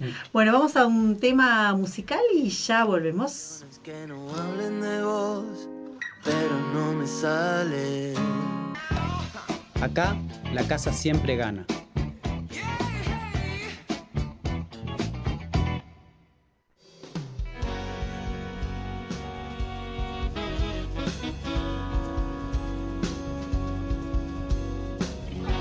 El dato random. Lo que no estabas buscando, pero necesitabas saber. Si la bajé, me tiene sin cuidado. que no Y bueno, volvemos eh, barajar y dar de nuevo. Eh, momento buena de dato. ¿eh? Sí, excelente. Excelente, excelente. Pasamos por eh, dos entrevistas así fugaces Sí. en dos horizontes totalmente distintos eh, y navegamos mares muy, muy distintos, pero estuvo excelente. Eh, a ver, Dato random. Dato random. Hoy eh, fallece la reina Isabel II eh, del Reino Unido de Gran Bretaña. Y yo traigo un datito que como que me llama la atención porque digo, bueno, algo tiene que haber de particular. No quería traer eh, las 25 características que no conocías de la reina Isabel. No, quería traer algo un poquito más eh, eh, llamativo y encontré, encontré una cosa Qué miedo. eh, encontré una cosa que en primer lugar me pareció raro. El- hay una noticia eh, el día mm, 12 de enero del año de este año, sí, en la Nación, el diario de la Nación publica una noticia eh, que dice que alertó al Reino Unido, sí, una profecía de Nostradamus. Bien. Bien. Una profecía de Nostradamus alerta al Reino Unido. Eh, el 25 de febrero del 2022, Infobae dice Nostradamus y sus cuatro tenebrosas predicciones para el mundo del 2022, abriendo un telón, ¿no? De eh, ya venimos de una pandemia, todo Sí, sí. peor que esto. Dicen, bueno, sí, puede ser peor, dice Infobae. Y estas cuatro predicciones que entran, dice, bueno, una guerra e invasión alrededor de la, eh, de la gran ciudad. Habrá soldados alojados en campos y suburbios. Nostradamus, 2022, guerra de Rusia-Ucrania. Eh, esto es eh, en el mismo momento que se estaba produciendo la guerra. Eh, muerte, dice, muerte de un político conocido. La muerte repentina del primer, del primer personaje será cambiado y, po- eh, y pondrán a otro en su reino. Esto es lo que más me empieza a llamar la atención, ¿no? Y en, eh, yo me metí ahí, profundicé un poquito más, eh, profundicé en la, en la búsqueda. Hice, al final, la guerra, esto es palabra de Nostradamus, en el texto Century 8, Quantrin 97, eh, al final de la guerra dice, las grandes potencias cambian. Cerca eh, de las costas nacen tres hermanos niños, arruinarán eh, al pueblo cuando los mayores, cuando sean mayores de edad y cambiarán el reino y no lo verán crecer más. Una gran predicción, ya que eh, esos tres hermanos niños son hijos de la señora Isabel. Estoy tratando de Eh, tomármelo en serio, te lo juro, pero no me estaría saliendo. y la, la particularidad, ¿no? Eh, que además profundiza en eso, eh, el mismo Nostradamus, y habla de la preocupación con respecto a la hija mujer. Porque hay una hija Claro. mujer, ¿viste? Y, y dice que ella va a ser la encargada de llevar adelante esto. Y no está tan mal. Pensemos en la disputa que hay entre eh, el- ambos príncipes, ahora príncipes, Sí. eh, antes eh, eran, eh, creo que duques, ¿no? No, ¿cómo se dice? El- El, el rango... Eh, no sé. Ay, no me sale. Sí, O- no, no me acuerdo el rango, sinceramente no me sale. Eh, ahora están pasando como un- a un escalón más, están ascendiendo a un, un escalón en el rango de eh, la pero corona. se supone que el sucesor es eh, Charles. Con razón la señora se, no, no abdicó en ningún momento y, y siguió setenta y pico de años porque si le tenés que dejar el reino ese No, y, y también, aparte, la, a- otra de las cosas que también Nostradamus eh, habla de eso eh, en otros escritos Sí. es la muerte de Lady Di, por ejemplo. Claro. Eh, y retomamos, ¿no? La muerte de Lady Igual Di. a mí me suena esto como el horóscopo, que uno lo lee y dice, es tal cosa. Eh, Claro, guarda, guarda. Yo el, dato che. random para que se lleven y se queden pensando Qué es, miedo. bueno, la predicción de Nostradamus empieza como a cumplirse y bueno, Acá a- nos soplan, perdón, Duque. El Duque, ahí va. Eh, gracias, Gracias. a aquella persona Gracias, que- Barbie. eh, gracias, Barbie. Eh, y bueno, sumo dos de las que faltan porque hay cuatro. Dice colapso ambiental y hambruna bajo el clima eh, babilónico opuesto. Grande será el derramamiento. Eh, el, cambio, el cambio climático puede afectar de, de una manera muy, pero muy profunda. Eh, y básicamente lo que también está pasando, eh, se esperan temperaturas de 50 grados en, en lugares de la Tierra. Y básicamente pasó esto también este año. En Irán, 54 grados Sí. de temperatura. Verano iraní, en el medio del desierto. Tres de las profecías de Nostradamus para este año fueron cumplidas. Entonces... ¿Usted dice que eh, Nostradamus había este, estudiado el calentamiento global? No. Y, Capaz que sí. y yo creo que sí. O sea, eh, Nostradamus, está planteando un fin del antropoceno que hoy ya no está tan lejos. Bien. En algún momento una catástrofe iba a terminar con el hombre, dijo Nostradamus. Así que bueno, yo tiro distintas hipótesis que van a terminar y en alguna la voy a tener que pegar. Y sí, Acá nos aporta Barbie que Carlos III y Camila son reyes, dijo. ok. Bien. Bueno, esto... No sé. eh, sí, claro, son reyes, es verdad. Ya son eh, reyes. eh, vamos a aprovechar que, que Barbie, nuestra este, community manager, está escuchando, ¿Está escuchando? para decirle que la comprometemos a armar una columnita para que nos explique este Croquis. chino de la corona inglesa. Sí, eh, algo que sea interactivo, que podamos reírnos, eh, tal vez, y ir formando caminitos para llegar hasta la actualidad. Da- tal cual. Eh, bueno, este es mi dato random del día de Bien. hoy, eh, Nostradamus y la relación con eh, Isabel II. Eh, así que bueno, ya vamos terminando el programa, están los compañeros de Efecto Doppler en el estudio, nos vamos despidiendo. Un compañero se fue Ya y desapareció. Acá estaría Nico sentado y estaríamos hablando de filosofía y Nostradamus, eh, pero no. no, Así que bueno, bien. Bueno, eh, nos vemos el próximo jueves, nos vemos, nos escuchamos. Gracias, Gena. Que Cuidado está el ahí. próximo jueves, Lo eh. mareamos un poco, pero le cambiamos un poco la, la rutina. Sí. Pero ahí estamos. Bueno, buena semana para todos. todas. Semana hermosa para ustedes, pásenla lindo y próximo jueves eh, acá en Megafón a 19 horas. eh, ojo con el jueves que viene.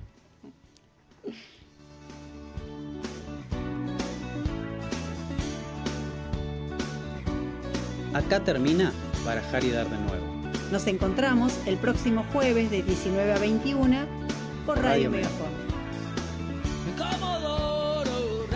mi piel, un largo viaje al desierto cruel, tus ojos verdes.